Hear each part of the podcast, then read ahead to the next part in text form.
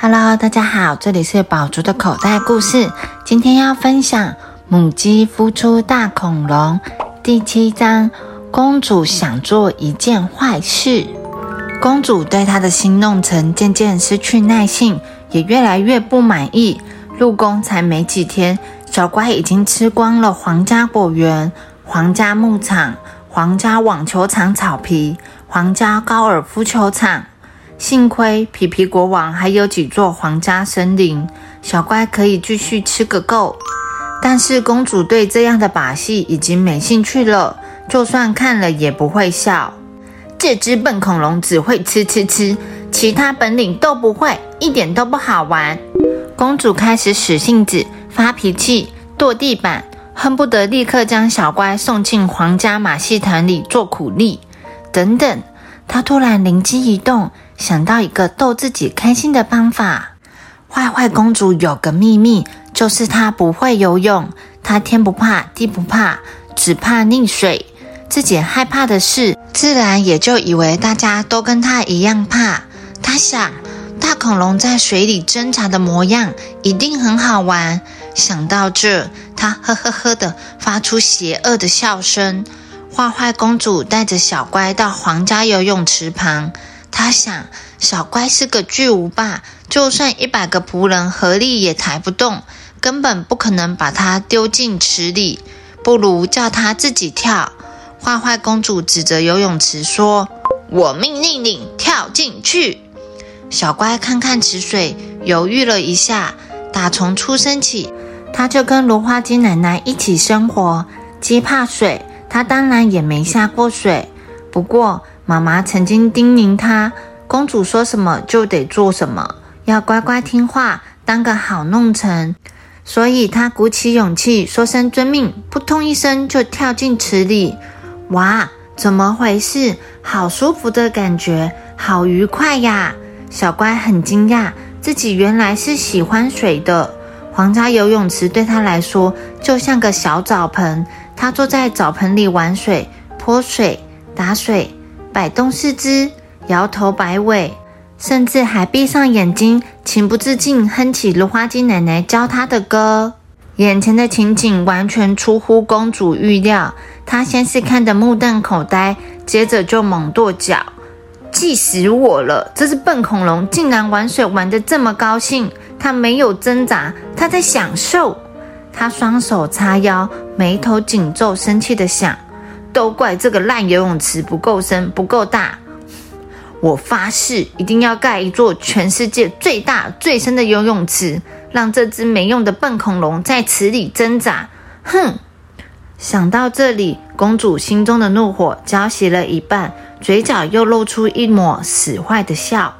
第八章：世界上最大的室内游泳池。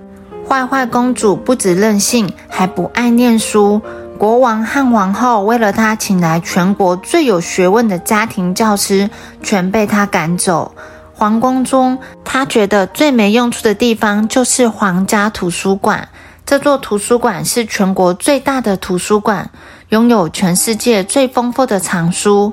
历代的国王和王后都爱读书，也爱收藏书。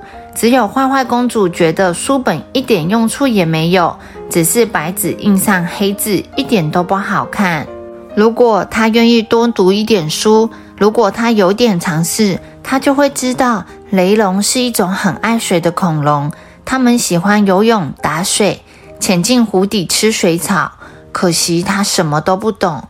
公主计划盖一座世界上最大的室内游泳池。选定的地点就是皇家图书馆。快把这些没用的书柜、书架、精装书、本国书、外国书、图画书，通通搬出去丢掉！公主命令皇宫里所有的仆人放下手头的工作，立刻动手。哎呀，我的小玫瑰，请你别丢光爸爸妈妈心爱的书啊！皮皮国王和西西王后拼命请求。才好不容易抢回两箱儿童百科全书和一本世界植物图鉴。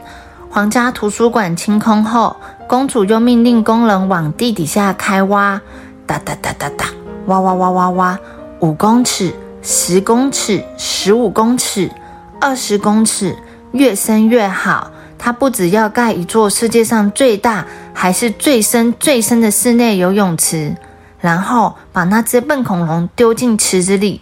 皇宫里尘土飞扬，一千个工人日以继夜的赶工。三天后，全世界最大最深的室内游泳池终于挖好了。根据皇家工程师估计，要注满这么深、这么大的一池水，至少要花一个礼拜的时间。什么？这么久？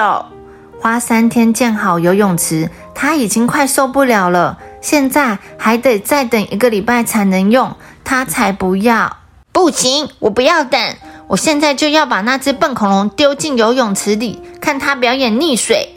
坏坏公主跺地板、丢花瓶，冲进厨房里，又开始摔盘子、砸餐具。哎呀，我的小白哥，快放下爸爸最喜欢的那把茶壶啊！皮皮国王冲过来说：“告诉你一个好消息。”我已经为你请来全国最优秀的五十位科学家和一百位发明家，他们保证半个小时内能研究出方法，解决游泳池快速注水的问题。听到这句话，坏坏公主才放下手上那把仅剩的茶壶。小朋友，坏坏公主是不是满脑子的坏想法？接下来小瓜会怎么样呢？让我们下一集继续听下去。